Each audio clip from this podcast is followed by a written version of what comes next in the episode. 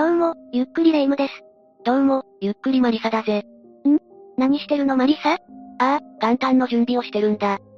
今から？元旦なんてまだまだ先じゃないの。毎年ね正月で終わってるからな。今のうちから準備しておけば充実した元旦が過ごせるだろ。えっと、そう、ね。レ夢ムは毎年どう過ごしてるんだ？そりゃあ、蕎麦食べたり餅食べたりおせち食べたりって忙しいわね。食べる以外の過ごし方を知らないのか？もっとあるだろ。初日の出を見るとか。私のことはいいのよ。そんなことより、今から元旦の準備してもしょうがないでしょ。それに思った通りの元旦を過ごせるとも限らないでしょ。元旦楽しく過ごしていたと思ったら、突然車にはねられちゃうかもしれないわ。どういうことだ？あることを理由に、突然竹下通りで車を加速させて、人混みに突っ込む事件があったの。高齢者の自動車事故みたいなものか？違うわ。当時21歳の男性が計画した無差別殺人によるものよ。怖すぎる話だぜ。ということで今回は、原宿暴走事故を紹介するわ。それじゃあ、ゆっくりしていってね。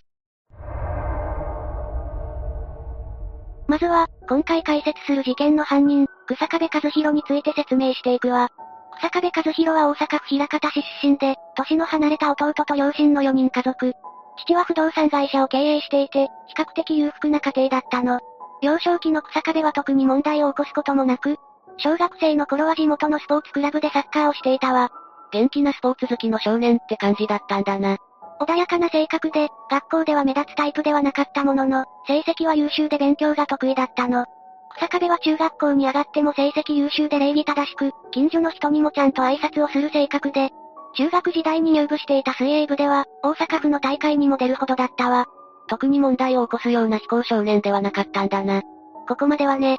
草壁は中学2年生になる頃から表変していってしまうわ。経営していた会社がうまくいかなくなってしまい、父親はお酒に頼るようになってしまうの。さらに父親はアルコール依存症になってしまい、息子である草壁に暴力を振るうようになるわ。父親のストレス発散の相手にされてしまったんだな。それが原因で、草壁は勉強への興味やモチベーションがなくなってしまい、成績はどんどん下がっていくの。父親はアルコール依存症だけでなく精神を病んでしまい、入退院を繰り返すことになるわ。そしてある日、草壁が母親に対して話があると相談を持ちかけるわ。母親が何かあったのかと心配しながら話を聞くと、学校を辞めたいと言い出すの。父親に暴力を振るわれたこともあって、草壁自身も精神を病んでしまったのかそう思うかもしれないんだけど、母親が高校は卒業してほしいと伝えながら理由を聞くと、クラスメイトや学校の人から臭いと言われると答えたわ。学校でいじめにあっていたのか母は臭いということはないと確信していたし、草壁自身にもそれを伝えるものの、ネットで草壁、平方、臭いと調べると自分のことが出てくると返し、母親はそれを調べてみるものの、そんなことが書かれているサイトは見つからない。母親は不思議に思いながらも、気にしなくて大丈夫と草壁を励ますわ。いじめにあっているのか、母親は学校に確認しなかったのか？これについての情報はなかったのだけれど、これらは草壁の被害妄想だったことはわかっているわ。そしてこの被害妄想はどんどんひどくなっていくわ。事故を起こす5年前、入退院を繰り返していた父親が亡くなってから、さらに草壁の被害妄想はエスカレートしていったわ。なんとか高校を卒業して一浪した後に、専門学校に入学した草壁だったけれど、東京に移り住んだ草壁は、臭い、なんだその顔、うざい、と通り過ぎる人たちに言われているように思ってしまうの。学校での話では少し疑心暗鬼になっていたが、さすがに通り過ぎる人。しかも地元から離れた場所でそうなると、妄想に取り憑かれているのがよくわかるぜ。草壁はそういった悪口の妄想が原因で、専門学校でうまく馴染めず、数ヶ月で退学することになるわ。草壁はこの頃から統合失調症を患っていた可能性があって、それが原因だったとも言われているわ。統合失調症？統合失調症は、心や考えがまとまりづらくなってしまう病気で、行動や気分、そして人間関係に大きな影響が出てしまうものなの。症状として特徴的なのが幻覚や妄想で、当時の草壁に大きく当てはまるものでもあるわね。実例として、テレビやネットで自分に関係する情報が流されているという被害妄想から暴れてしまう人や、周囲から存在否定をされるという幻覚や幻聴があるわ。当時の草壁も同じだった可能性が考えられているんだな。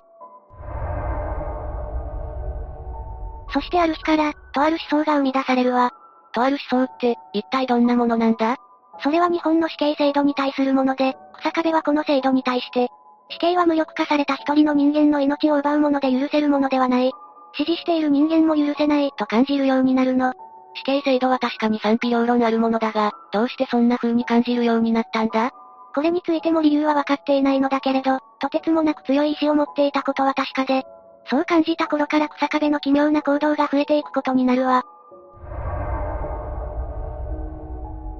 壁が家の外壁に変なシミを発見するわ。それは元からあったものだったのだけれど、それを見た草壁は突然、近所の散歩中の犬に向けて野眼を発砲するの。ど、どういうことなんだ？関連性を感じられないんだが。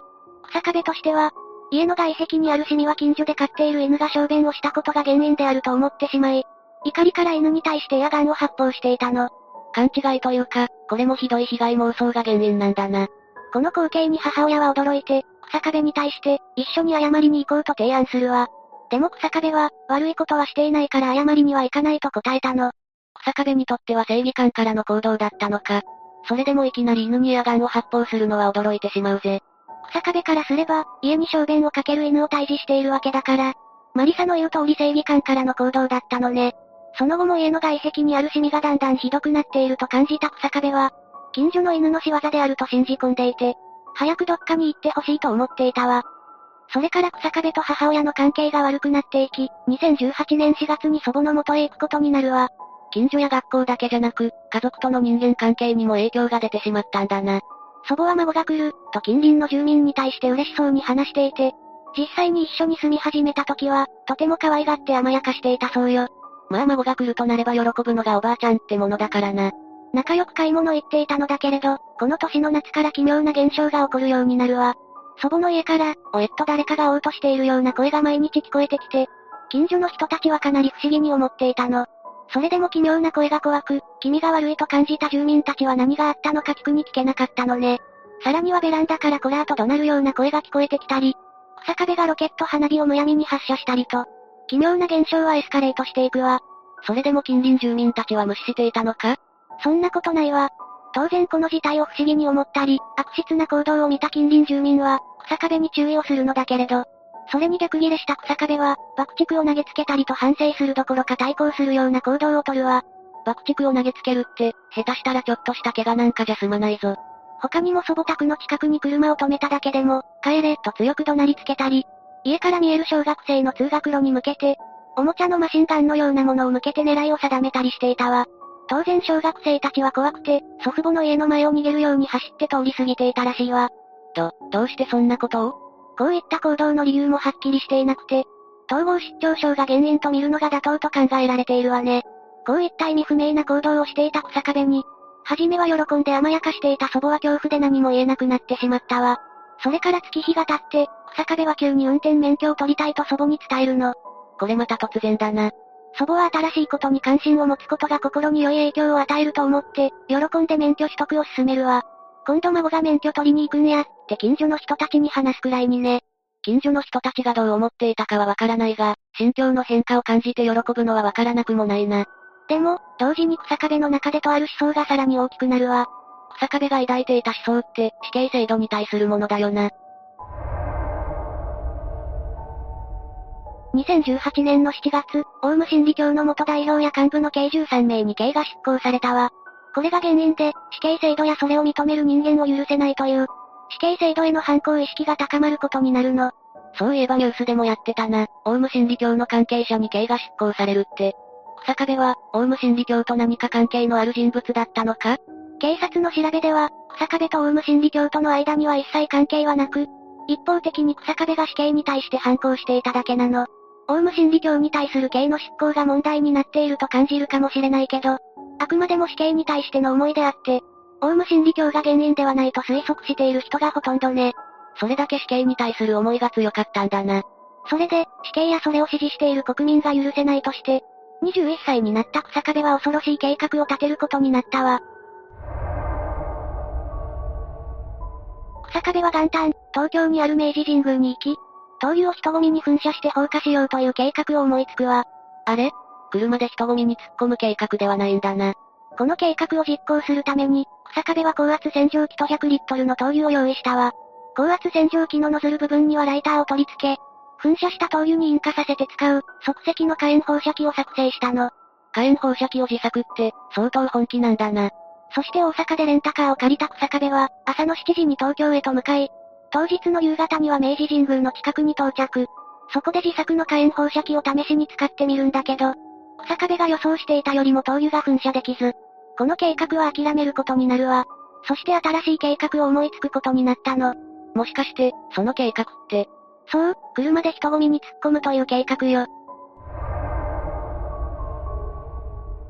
草壁は、明治通りから当時車の通行が禁止されていた原宿の竹下通りへと向かうわ。そこには大勢の人たちが行き交っており、元旦を楽しむ人たちで溢れ返っていたの。草壁は大人数が行き交う竹下通りを目的として、思いっきりアクセルを踏み込んだわ。車は一気に加速して、楽しく写真を撮りながら話していた3人のグループへと近づいていったの。聞いてるだけで足が震えてくるな。後ろから加速してくる車の音が聞こえてきた頃には逃げる暇もなく、結果として、19歳から51歳の計8人に重軽傷を負わせることになるわ。8人を車で引いた後はどうしたんだ？その後、停止する様子はなく、ビルに突撃して停止したんだけど、草壁は車で人を突き飛ばした後、明治神宮で使うはずだった灯油をばらまいて放火する計画を立てていたわ。しかし目撃した男性が、何やっているんだと声をかけると、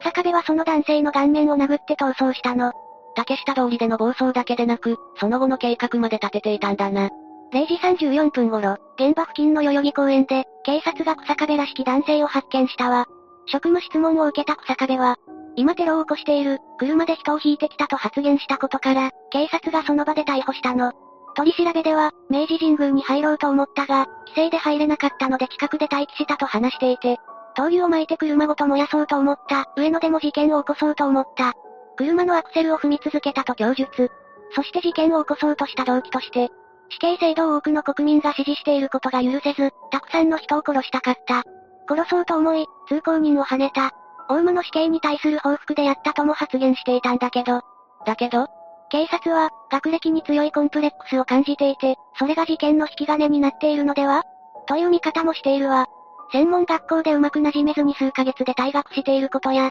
父親との関係によって、本来進むはずだった学生としてのレールから踏み外してしまったことが原因で、そのレールを走っている人間に強い嫉妬心を抱いたと考えられているわ。そういえば、小学生にエアガンを向けていたなんて話していたな。楽しそうに投稿するのが妬ましく思ったってことか？あくまで開示されている考察ではね。どちらにせよ、統合失調症と精神的な問題があるため、この事件を防ぐことは難しく、竹下通りでの事件を阻止したとしても、また別の場所で事件を起こしていたかもしれないし、標的が家族へ向けられた可能性もあるとしてネットなどで騒がれていたわね。この事件で草壁にはどんな判決が下ったんだ？